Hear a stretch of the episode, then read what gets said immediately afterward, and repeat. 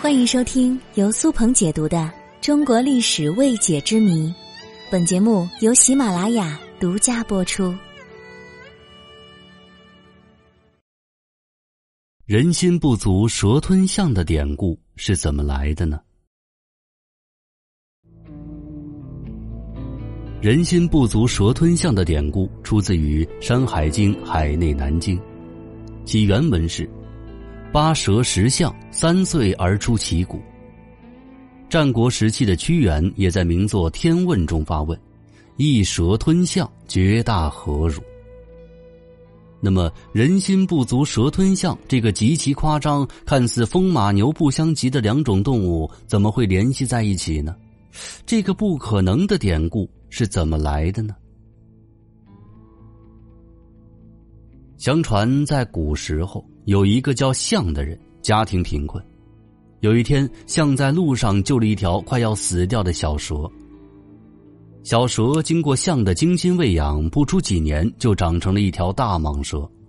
于是，象就把大蟒蛇送回山洞里去住。这时，大蟒蛇突然开口说人话，说：“谢谢您的救命之恩，如果日后需要我帮忙，您就来洞前击掌三声，我就会出来。”过了两年，象给富人挑担，经过一个小镇，只见围着一堆人在议论纷纷。于是象上前去看热闹，恰好这时一张黄榜被风吹落在象的面前。不由分说，旁边急于完成公务的衙役就说是象接的黄榜。原来这张黄榜是皇帝悬赏搜集夜明珠的告示。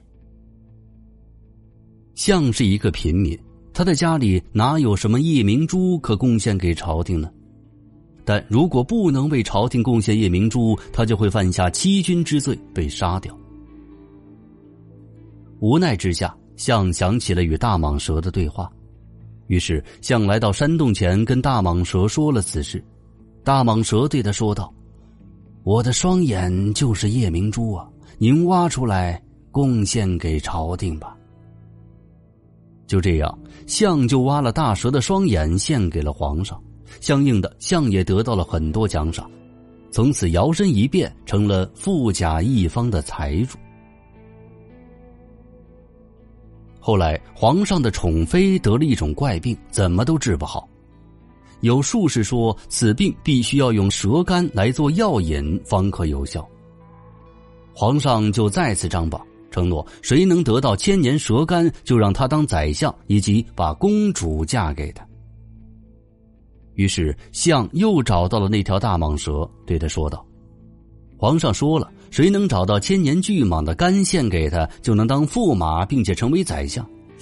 我想只有你能帮我了呀。”蛇对他说：“不是我不帮你，真的很难啊！没有肝，我就没命了呀。”而象对大蟒蛇说：“我非常在乎驸马和宰相的位置，如果不是我救了你，你早就死了。现在你就以死报恩吧。”最后，大蟒蛇流泪答应了象的请求。大蟒蛇张开嘴巴，让象爬进去割它的肝。象手持利刃爬进了大蟒蛇的肚子，将它的肝割了下来。大蟒蛇强忍着痛苦，希望象快点割完。可是象割完大蟒蛇的肝，转念一想，不如一起割下它的胆，以备日后之需。于是象又举起刀朝大蟒蛇的胆割去。一阵剧痛又猝不及防的袭来，大蟒蛇闭上了眼睛，疼得在地上打了几个滚后，再也不能动弹了。当然。象也永远留在了大蟒蛇的肚子里，出不来了。最后，大家在山洞之前发现了一个腹部巨大的大蟒蛇的尸体，人们破开蛇腹，也找到了象的尸体。